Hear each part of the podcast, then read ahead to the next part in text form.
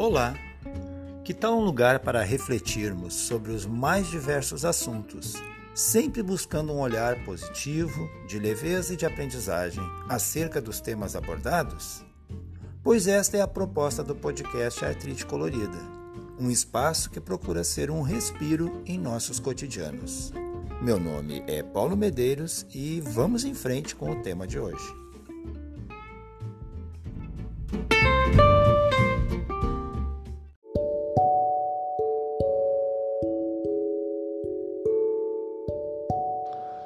No podcast de hoje, nós vamos conversar sobre cinema.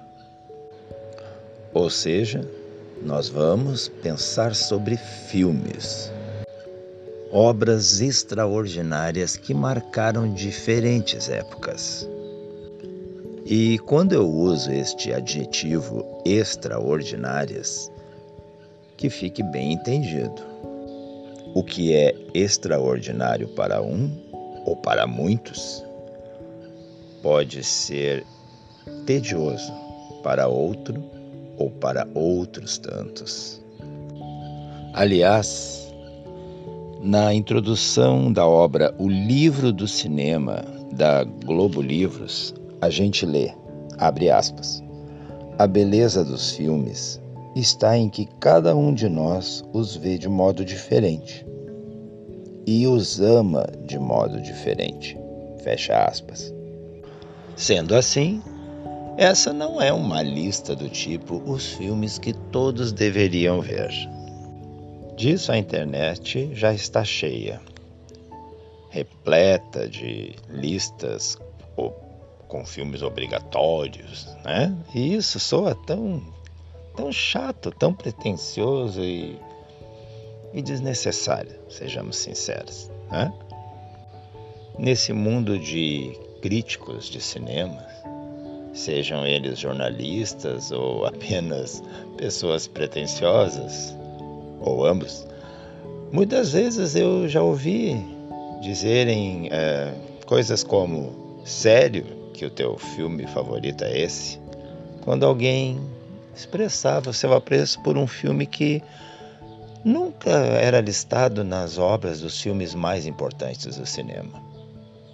E daí o importante é que o filme nos toque, nos emocione e que nos seja significativo a ponto da gente querer compartilhar com quem estiver nos ouvindo ou conversando conosco, que é o que a gente vai fazer agora. Vamos lá?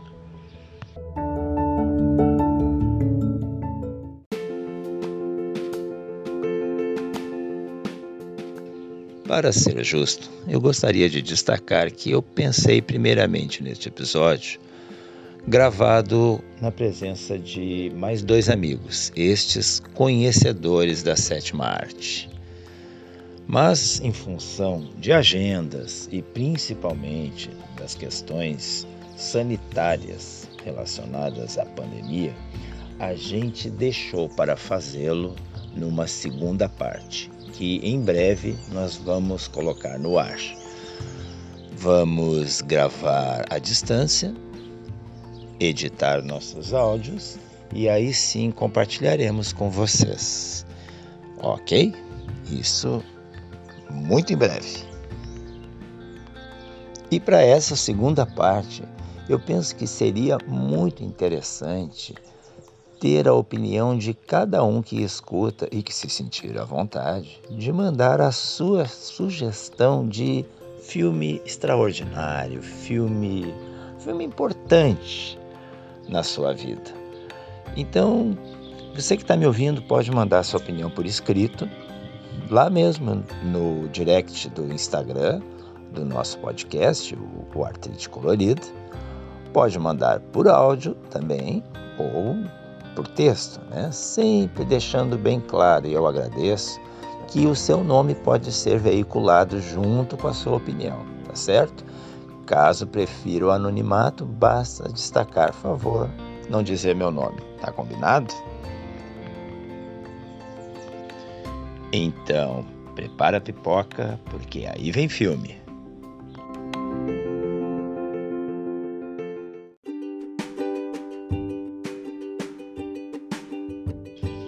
Antes de começarmos a falar sobre os filmes, fica combinado desde já o seguinte: no final do episódio, muito provavelmente, tu vais estar com vontade de assistir algum dos filmes aqui comentados. E aí fica aquela pergunta: onde eu encontro para ver?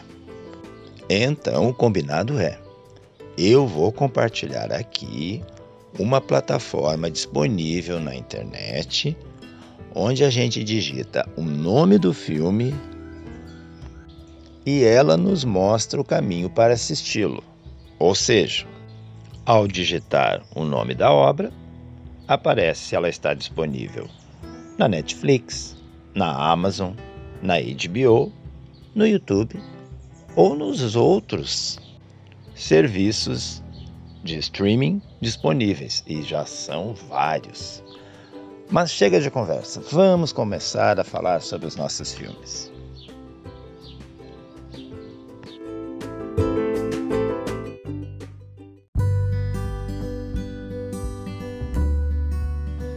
Os primeiros filmes que eu vou citar aqui são todos eles considerados clássicos do cinema.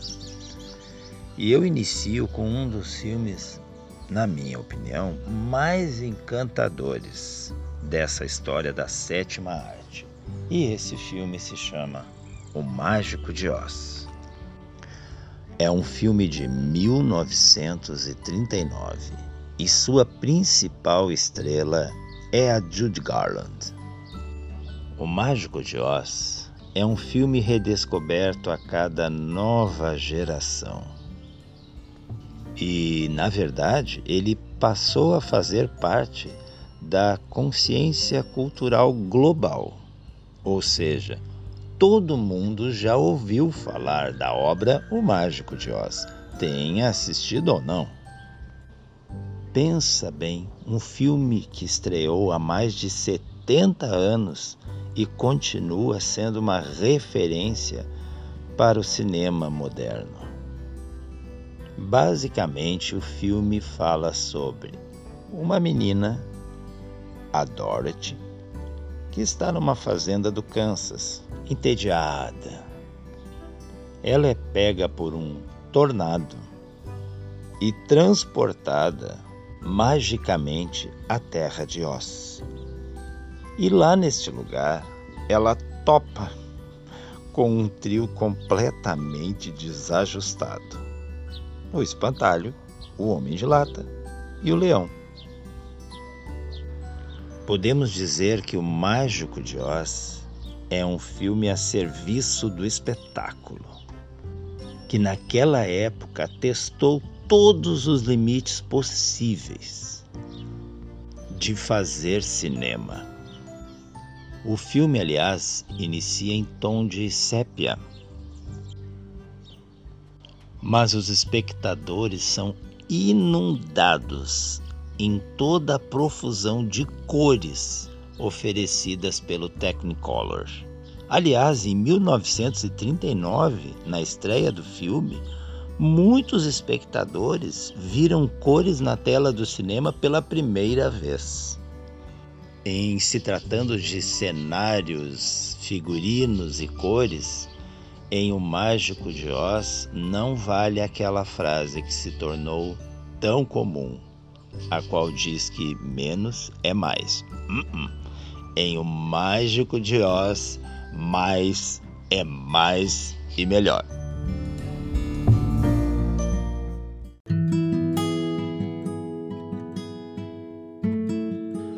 ano de 1939, aliás, nos trouxe um outro belíssimo filme, A Obra e o Vento Levou, com uma trilha sonora espetacular e cenários de encher os olhos. E o Vento Levou fala, entre outras coisas, de um triângulo amoroso vivido no filme pelos atores Clark Gable, Leslie Howard e a atriz Vivian Leigh. O filme ganhou 10 Oscars E um deles foi conferido pela primeira vez na história do cinema a uma atriz afro-americana. A atriz Hattie McDaniel, que fez o papel de Mami, a ama escrava de Scarlett. O pano de fundo do filme é a Guerra Civil Americana. E o próprio país, não na tela, mas fora dela, ainda se recuperava do empobrecimento causado pela Grande Depressão. O vento levou, veio para deixar a plateia maravilhada com sua grandiosidade com o romance e a flamejante paleta de cores que a todos encantava. Eu, particularmente, demorei muito para ver e o vento levou. Porque cada vez que eu me deparava com o tempo total do filme, eu desanimava. Porém, quando eu assisti pela primeira vez, e eu digo isso porque não foi uma única vez que eu assisti e o vento levou, eu tive a impressão de que ele passou muito rápido. E um filme que tem quase quatro horas de duração parecer que passou rápido, certamente é porque é um excelente filme. Inesquecível e o vento levou.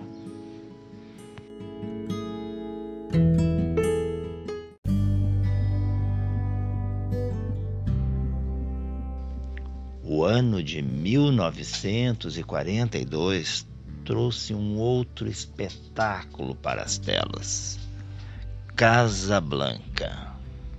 Humphrey Bogart e Ingrid Bergman estrelam essa história de amor cuja música As Time Goes By funciona como trilha sonora para uma das cenas mais icônicas da obra. Realizado no auge da Segunda Guerra Mundial, Casablanca trata de um romance no neutro Marrocos, enquanto os combatentes ficam perigosamente mais próximos. O filme é sobre um exilado americano que encontra refúgio em Casablanca. De forma totalmente clandestina, ele ajuda refugiados a escaparem para os Estados Unidos. Nesse ínterim, ele reencontra uma grande paixão do passado. E se eu contar mais alguma coisa, vou estar comprometendo o filme. Então, fica aqui minha dica. Casa Blanca, um filme imperdível. Muita gente não gosta do final do filme, mas assista e tire suas próprias conclusões.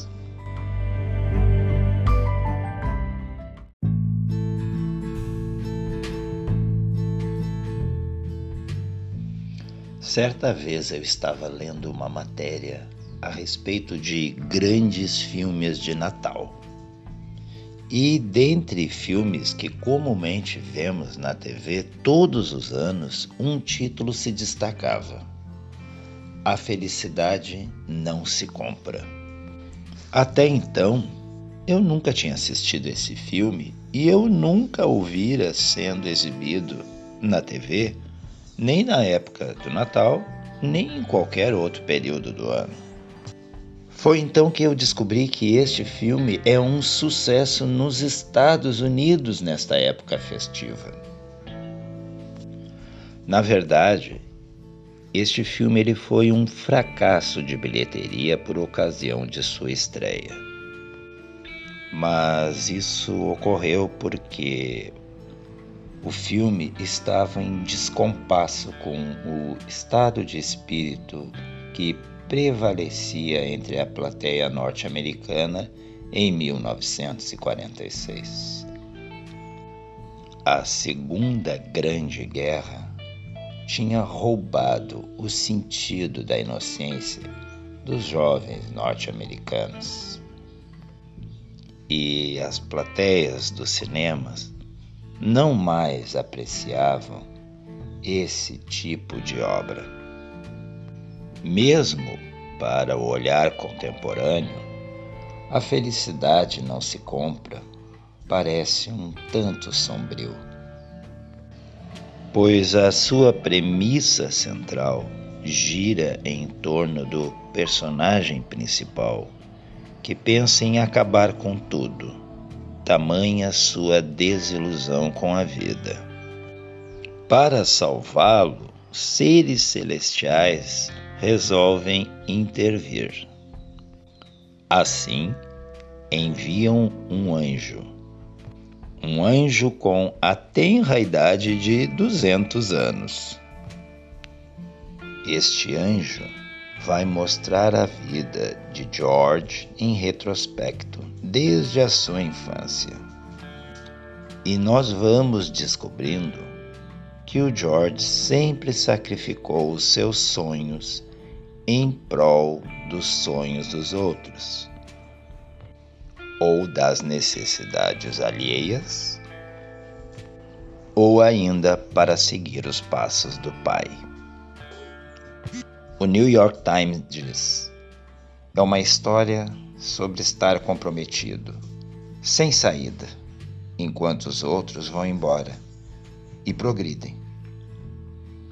Ao passo que você se torna simplesmente um homem ressentido. Mas olha, gente, é uma história tão linda de superação, de redescoberta de si mesmo, que eu posso garantir. Prepare os lenços, pois o final do filme tem lágrimas garantidas.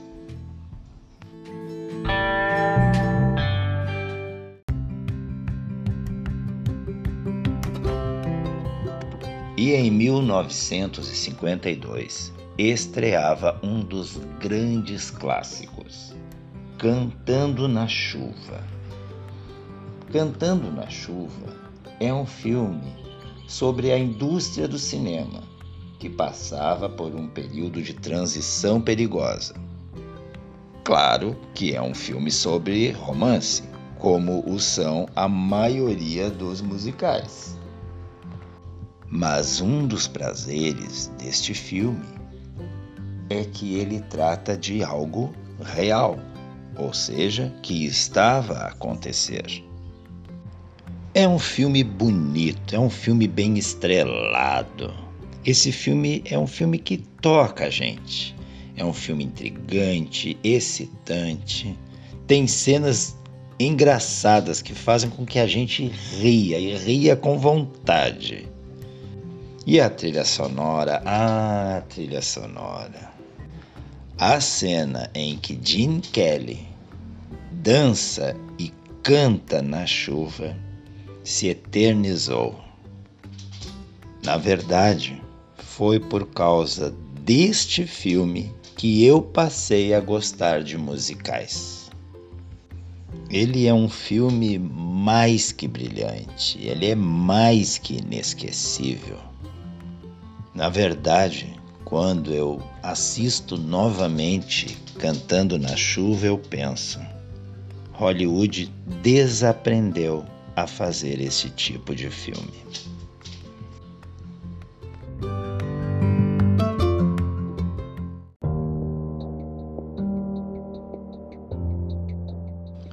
Em 1958 estreou Um Corpo que Cai, Neste filme, o diretor Alfred Hitchcock brinca com as aparências para conferir um tom algo fantasmagórico à investigação do detetive que, brilhantemente interpretado por James Stewart, o qual precisa seguir a esposa de um antigo conhecido dos tempos de faculdade. O detetive John aceita a tarefa e fica encarregado de seguir a mulher por toda a cidade, onde quer que ela vá. A mulher demonstra uma estranha atração por lugares altos. Detalhe importantíssimo é que logo no início do filme a gente já tem o conhecimento de que John, o detetive, tem fobia a lugares altos. Eu não posso falar muito desse filme porque é melhor não saber muito do filme ao assisti-lo. Esse filme, para que a gente tenha uma ideia da importância dele na história do cinema, ele é inclusive estudado nas faculdades de cinema. E a palavra que, que resume esse filme é arte, pura arte. Se prepare para ser surpreendido por reviravoltas ao longo do filme. E o diretor consegue nos instigar a tentar adivinhar para onde as coisas estão rumando. É um filme de suspense e de surpresas. Enfim, é um quebra-cabeças e o final é daquele de nos deixar de queixo caído. Te desafio a adivinhar o final do filme. Vale a pena assistir.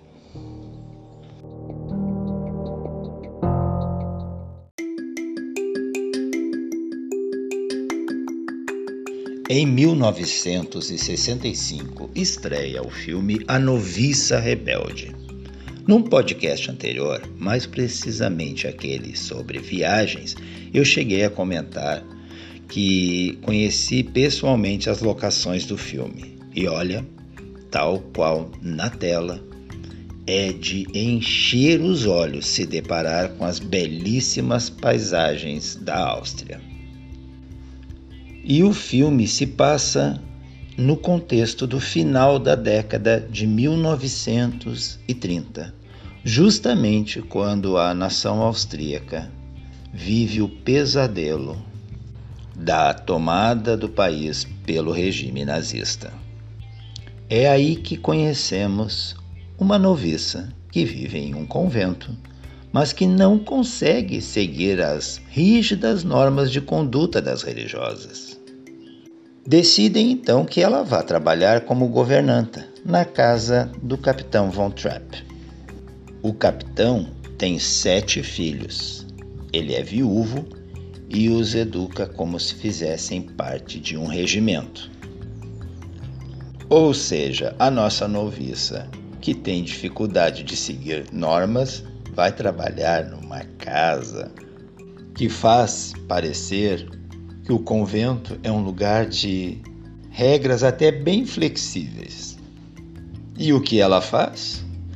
Ela traz alegria para essa família, conquistando o carinho e o respeito das crianças. E quanto ao capitão? Aqui um pequeno spoiler. Avance 15 segundos se você não quer ouvir, mas eu posso dizer o óbvio, é o óbvio. Ela vai acabar se apaixonando pelo capitão. Porém, tem um detalhe crucial nessa história. Ele já está comprometido comprometido com uma rica baronesa. Mais que isso a gente não pode contar. Ou vai estar comprometendo significativamente as surpresas que o filme nos reserva. Certamente é uma das maiores obras-primas que o cinema já teve. Atuações perfeitas, músicas encantadoras e inesquecíveis. Vou te adiantar, algumas músicas que a gente conhece nem sabia que surgiram lá no filme A Noviça Rebelde. Três adjetivos que se encaixam perfeitamente neste filme: encantador, mágico e surpreendente. Quando assisto esse filme, eu sempre penso: quem dera que hoje tal inocência não fosse tão rara. Nós ganhamos tanto em conhecimento e tecnologia, mas perdemos o mesmo tanto da magia e da beleza de antes.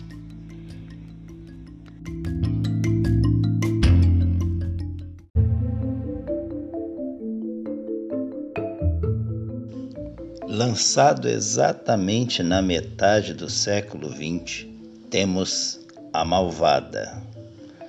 A Malvada é uma obra que até hoje permanece vívida e atual. E detalhe, sendo muitas vezes copiada em novelas, filmes e minisséries. Raras vezes se mostrou na tela de cinema uma história tão perfeita sobre conquista e traição, sobre as delícias do estrelato e as fragilidades destes egos, mimados pelo carinho e dedicação dos fãs e curiosos. É uma obra que permanece vívida, atual, com diálogos bem elaborados, deliciosamente afiados além de atuações estelares e uma direção nunca menos do que primorosa. O filme também fala sobre sucesso e deixa bem claro que é algo muito relativo. Ainda mais em um mundo em constante movimento e, acima de tudo, circular, onde tudo que vai um dia retorna. O filme somou 14 indicações ao Oscar.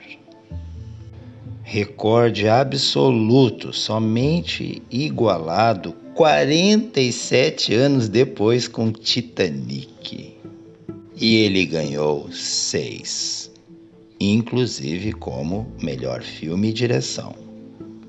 Uma curiosidade desse filme é que nele aparece Marilyn Monroe, que não soma mais do que 10 minutos em uma cena num papel minúsculo, quase cômico, interpretando a si mesma como uma estrela no início de carreira.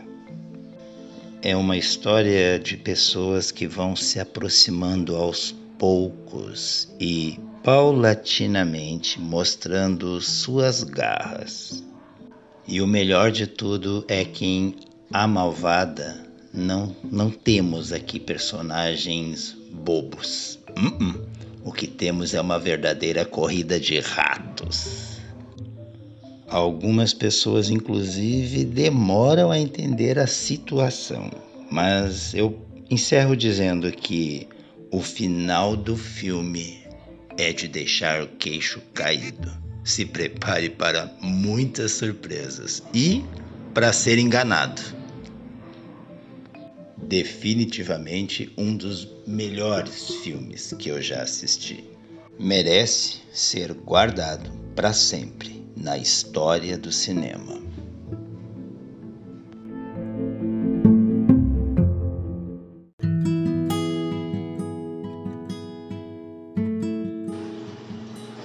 A seleção de filmes considerados clássicos de cinema com certeza poderia ser muito mais ampla, mas nós vamos ficar com esses títulos até aqui. A partir de agora, vamos pegar outras categorias, mas para que este episódio não fique demasiado extenso, vamos considerar dois filmes de cada categoria, certo? Nessa que nós vamos chamar de romance ou filmes românticos, eu inicio com As Pontes de Madison. Este é um filme de 1995. A história nos apresenta a dona de casa Francesca. Francesca, que é estrelada pela magnífica Meryl Streep, é mãe de dois adolescentes e é casada com o Richard. Logo no início do filme, a gente fica sabendo que Francesca ficará quatro dias sozinha em casa, pois o resto da família vai participar de uma competição estadual de novilhos. E é na ausência destes que o fotógrafo da revista National Geographic, Robert, entra na história. Aliás, o Robert é o ator Clint Eastwood. Robert vai até o condado de Madison com o intuito de fotografar as famosas pontes cobertas da região. E ele estaciona na residência de Francesca para pedir informações a respeito. Desde o primeiro contato dos dois, fica evidente a mudança no comportamento da Francesca. Se até este instante a gente percebia por parte da Francesca uma quietude muito grande, ela quase não consegue disfarçar o entusiasmo ao conversar com o Robert. Ela aceita de forma quase instantânea levá-lo até o local desejado. Após a finalização do seu trabalho, o Robert leva a Francesca de volta para casa e nesse momento ele é convidado a entrar para tomar um, um chá gelado. E é nos detalhes que a gente vai percebendo a diferença nos modos de Robert e do marido de Francesca. Ele fecha a porta com suavidade, contrária à agressiva batida do marido. Ele se oferece para ajudá-la nas tarefas, obviamente contrário ao marido. Os filhos também não são nenhum exemplo de bondade para com a mãe. E estes e outros detalhes sutis começam a criar um ambiente singular entre os dois, quase como um sonho ou um universo particular. De fato, toda vez que focamos na história de amor que a gente sabe que vai se desenrolar entre ambos, é como se fôssemos transportados para um conto de fadas. Um mundo onde nada além do desenrolar deste relacionamento importa. Reserve muitos lenços de papel e prepare-se para o final inesperado desta obra de arte.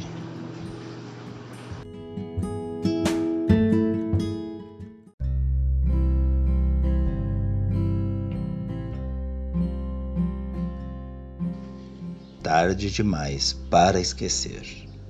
Um daqueles títulos perfeitos de filme e perfeito para este filme, um romance de 1957 com Cary Grant e Deborah Kerr.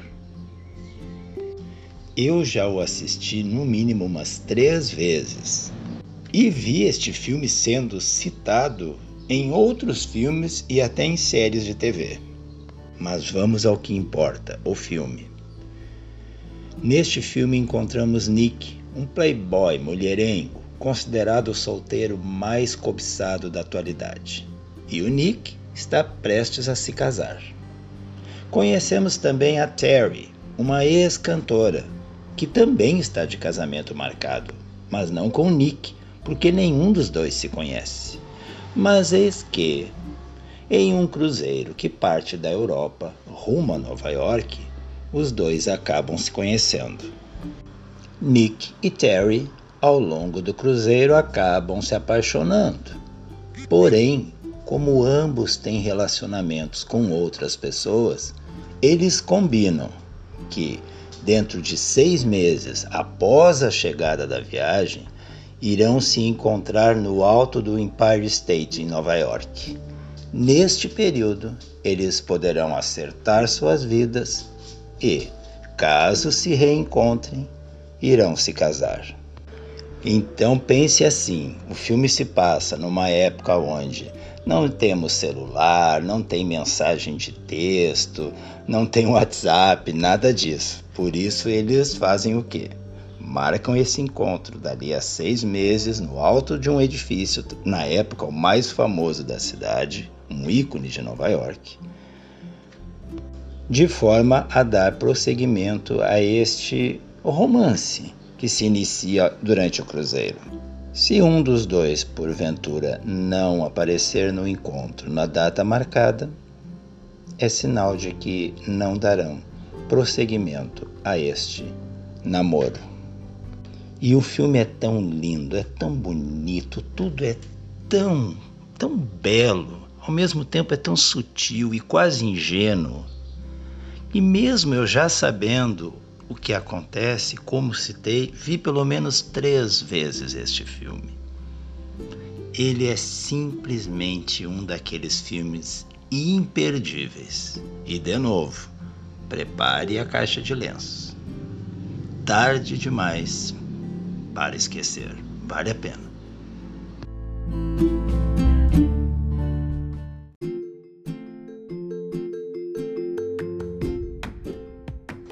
Por vezes, tudo, tudo que a gente precisa é de uma boa gargalhada.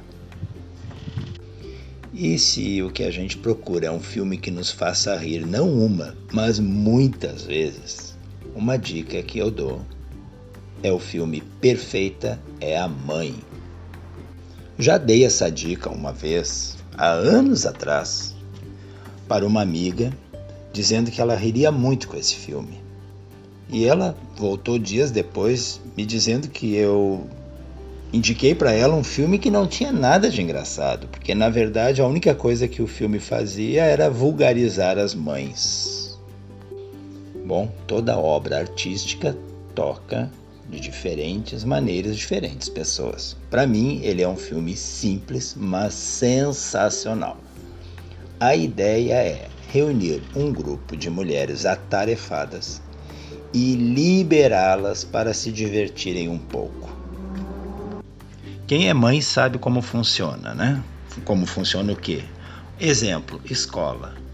Na escola sempre tem aquelas mães que se dizem, né, perfeitas. Meu filho é perfeito, minha casa é perfeita, meu marido, oh, meu marido é maravilhoso, eu tenho a vida que toda sonha, todas sonham, né? Me invejem. Quem nunca viu isso? Pois nesse filme tem.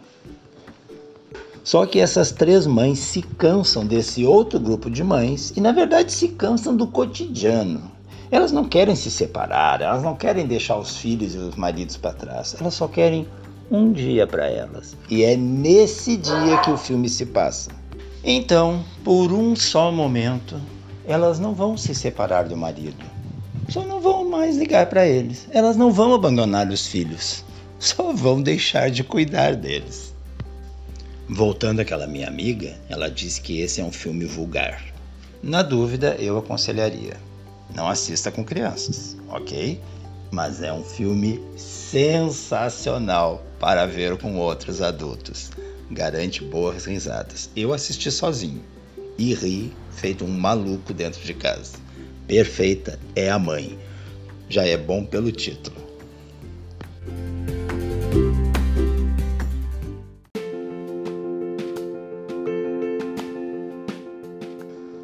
Uma outra comédia que me fez rir e muito foi um filme estrelado por gente de peso. É um filme tão bom, fez tanto sucesso que ainda rendeu duas continuações. Entrando numa fria, o primeiro foi lançado em 2000. Um casal de namorados, completamente apaixonados, decidem passar um final de semana com os pais da moça. As famílias de ambos ainda não se conhecem, ou seja, ele não conhece os pais dela e vice-versa. Com a chegada do final de semana, chega o dia também da visita. Assim, quando Greg, o namorado, chega na casa da Pam, o pai da Pam, que é o ator Robert De Niro, não se impressiona nem um pouco com ele e, na verdade, ciumento que ele é da filha, ele decide que vai tornar o final de semana insuportável para o Greg, mas de forma bem sutil, de maneira que a Pam não perceba o que ele está fazendo. E ele vai utilizar todos os meios possíveis de intimidação, com apenas um único objetivo: ele decide que, se o Greg aguentar até o fim, ele será o homem certo para casar com a sua filha. As situações beiram a crueldade de tão absurdas que são. E o filme é tão bom que dá vontade de assistir a parte 2 e a parte 3. E detalhe, todas são muito boas. Na verdade, só melhora entrando numa fria é uma ótima escolha para dar gargalhadas num final de semana.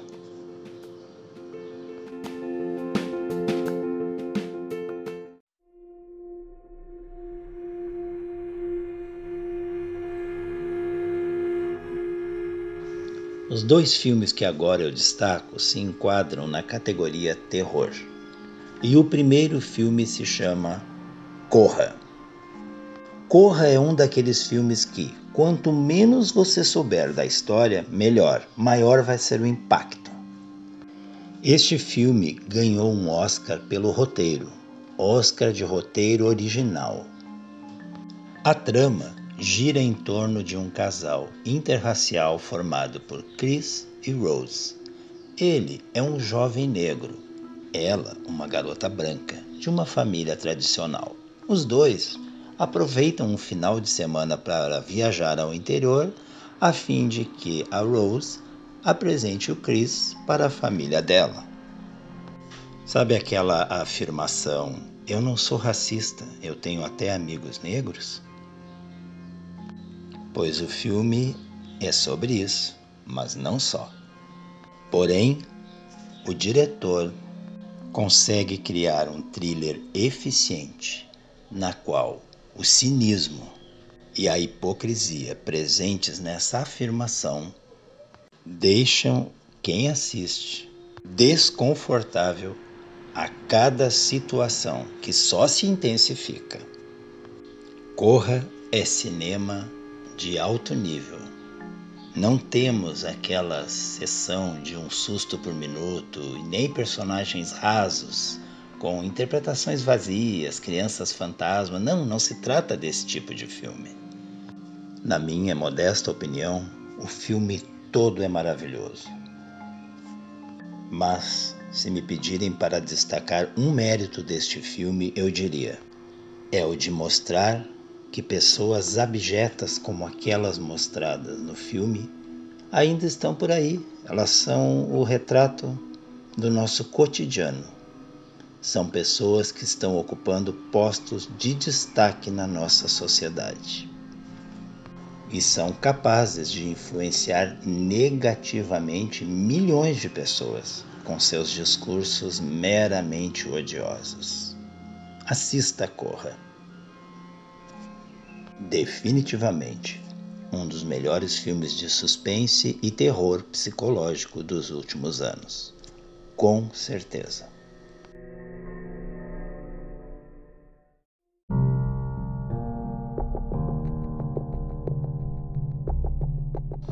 O segundo filme da categoria terror chama-se O Homem Invisível.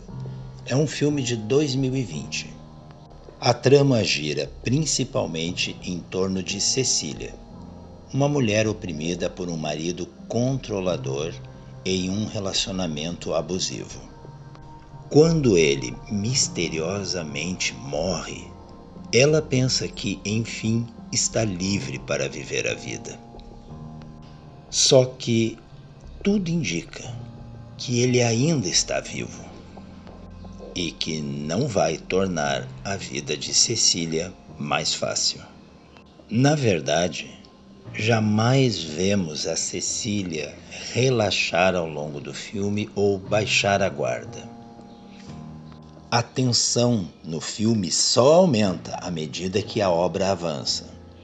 Eu diria que a violência é até bastante explícita e Algumas cenas pode ser até um pouco forte para os estômagos mais sensíveis. Mas o filme traz para a tela de forma magistral um tema tão sensível e infelizmente presente em nossos cotidianos: a violência contra a mulher. Eu fiquei tão impactado com este filme que quando ele terminou eu pensei: eu vou deixar passar um tempo e vou assistir de novo. Esse filme é muito bom. Vale a pena. O Homem Invisível.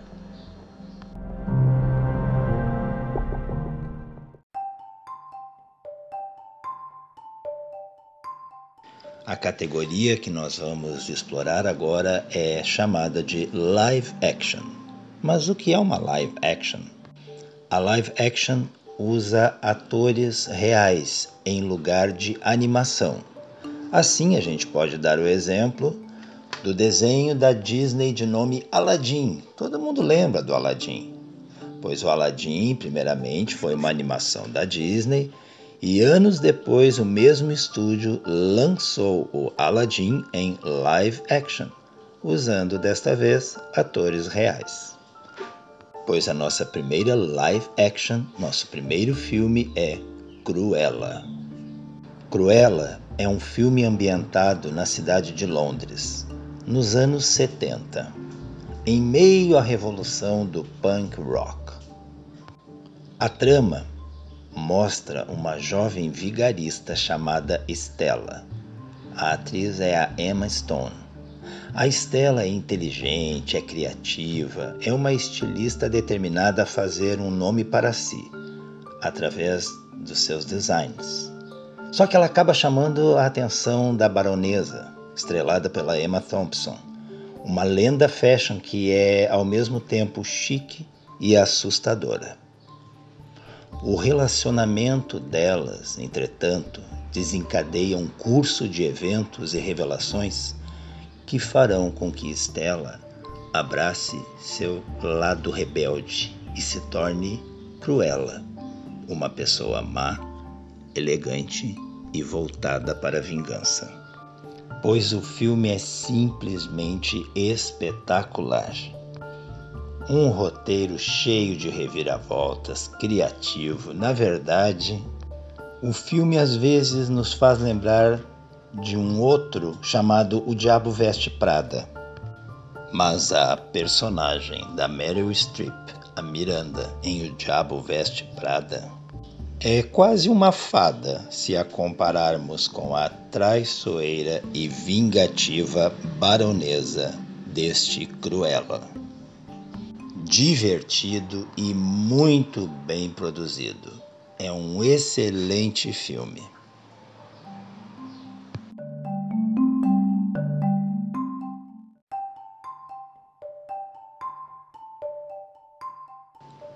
O segundo live action que eu destaco, também de 2020, é Mulan. Mulan é a espirituosa e determinada filha mais velha de um honrado guerreiro. Quando o imperador da China emite um decreto que um homem de cada família deve servir no exército imperial, Mulan decide tomar o lugar do seu pai, que está doente. Assumindo a identidade de Huajun, ela se disfarça de homem para combater os invasores que estão atacando sua nação, provando-se uma grande guerreira. Aqui vai a opinião de alguém que assistiu primeiramente, anos atrás, o desenho Mulan e não gostou muito. Sério, o desenho é bonito, a história é uma história linda, mas eu não gostei. Tudo bem, acontece. Quando eu vi o live action, quando eu vi este novo Mulan, eu fiquei estupefato. O filme é lindo, é a mesma história, é a mesma premissa, claro, com todas as suas diferenças peculiares, particulares, para não ser apenas uma cópia, mas ele é simplesmente sensacional. Vale o tempo que você precisa para assistir e se encantar com esse live action Mulan. Ele é um filme rápido, ele dá conta do recado e quando termina fica aquela sensação de ter assistido um espetáculo visual. Irretocável Mulan de 2020.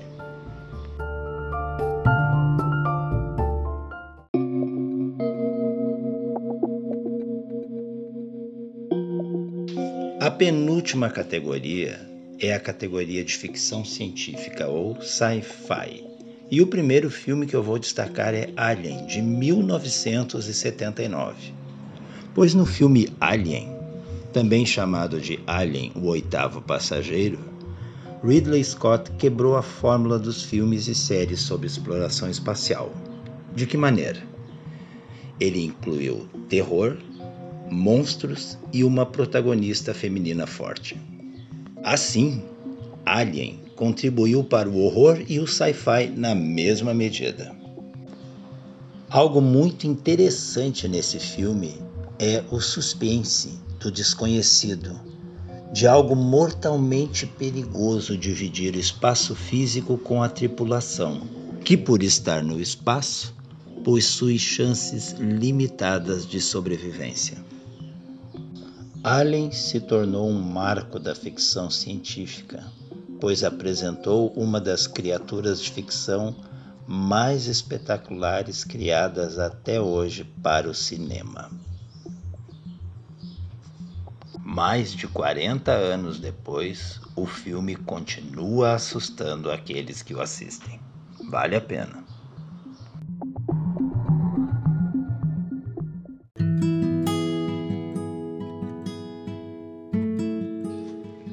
Este segundo filme de sci-fi eu também assisti no cinema. É um dos filmes mais queridos, é um dos meus filmes favoritos com o tema alienígena. O nome do filme: ET, o extraterrestre. No filme, um garoto faz amizade com um ser de outro planeta. Este ser de outro planeta ficou sozinho aqui na Terra. Elliot, o garoto, vai protegê-lo de todas as formas possíveis para evitar que ele seja capturado e transformado em cobaia. Gradativamente surge entre os dois uma forte amizade. ET é um conto terno que combina de forma magistral elementos complexos sobre a condição humana nosso relacionamento com o diferente e a fértil imaginação infantil, simples e bela. Um dos melhores filmes de um dos maiores diretores do cinema.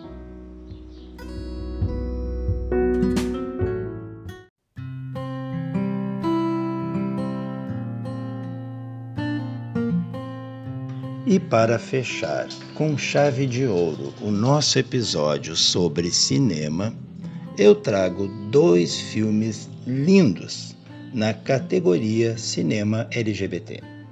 O primeiro filme chama-se Priscila, a Rainha do Deserto. Mas quem é Priscila? Priscila é o nome de um ônibus. E neste ônibus viajam três drag queens. O ônibus é a casa, o meio de transporte e muitas vezes o local de terapia, onde ocorrem embates, discussões e, claro, diversões dos protagonistas. Além de uma trama comovente e também cômica, o filme tem uma trilha sonora irretocável, divertida, dançante, uma verdadeira festa. As roupas apresentadas em Priscila são tão icônicas que rendeu um Oscar de melhor figurino na cerimônia de 1995. É um filme que teve enorme apelo popular e segue tendo pois é um filme que conquista os mais diversos públicos. Vale a pena conhecer ou assistir de novo, porque Priscila é diversão garantida.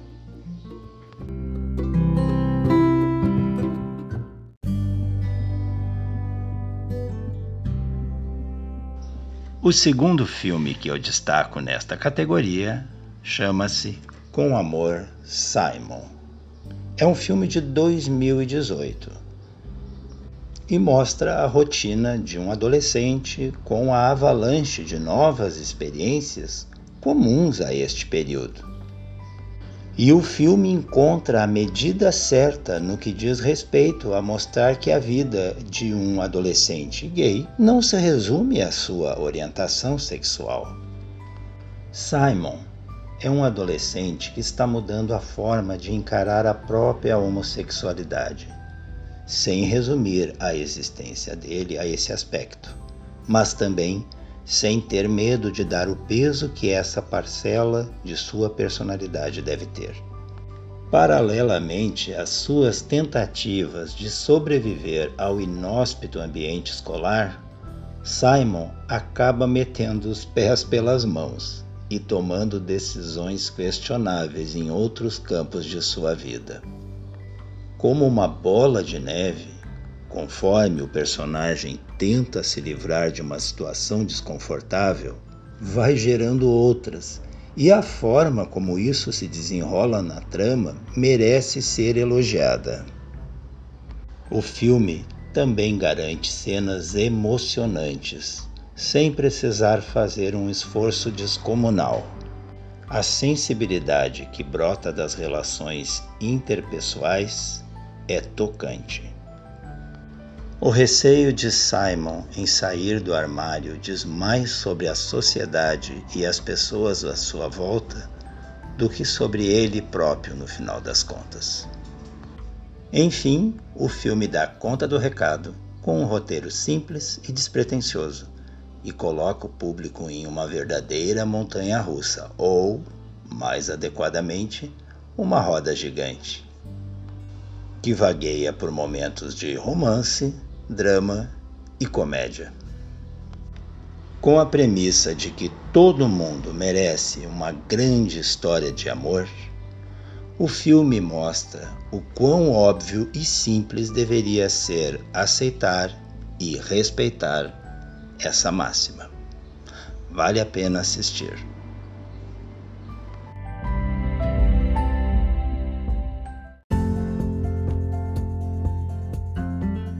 E este foi o nosso episódio de hoje do podcast Artrite Colorida. Em breve teremos um novo podcast falando sobre filmes e séries, mas desta vez na companhia dos meus amigos José e Gabi, que com o conhecimento que eles têm de cinema, com certeza trarão um episódio muito interessante para todos nós. E se tu quiseres compartilhar comigo teu filme favorito, já sabe como fazê-lo. É só entrar em contato comigo através do Instagram, podcast Artrite Colorida, ou por WhatsApp. Vou gostar muito de saber que filme te marcou. Seja ele um romance, uma comédia, aventura, terror. Você escolhe, é só compartilhar comigo, certo? Um grande abraço, uma excelente semana e muito obrigado. E que Deus nos abençoe. Tchau.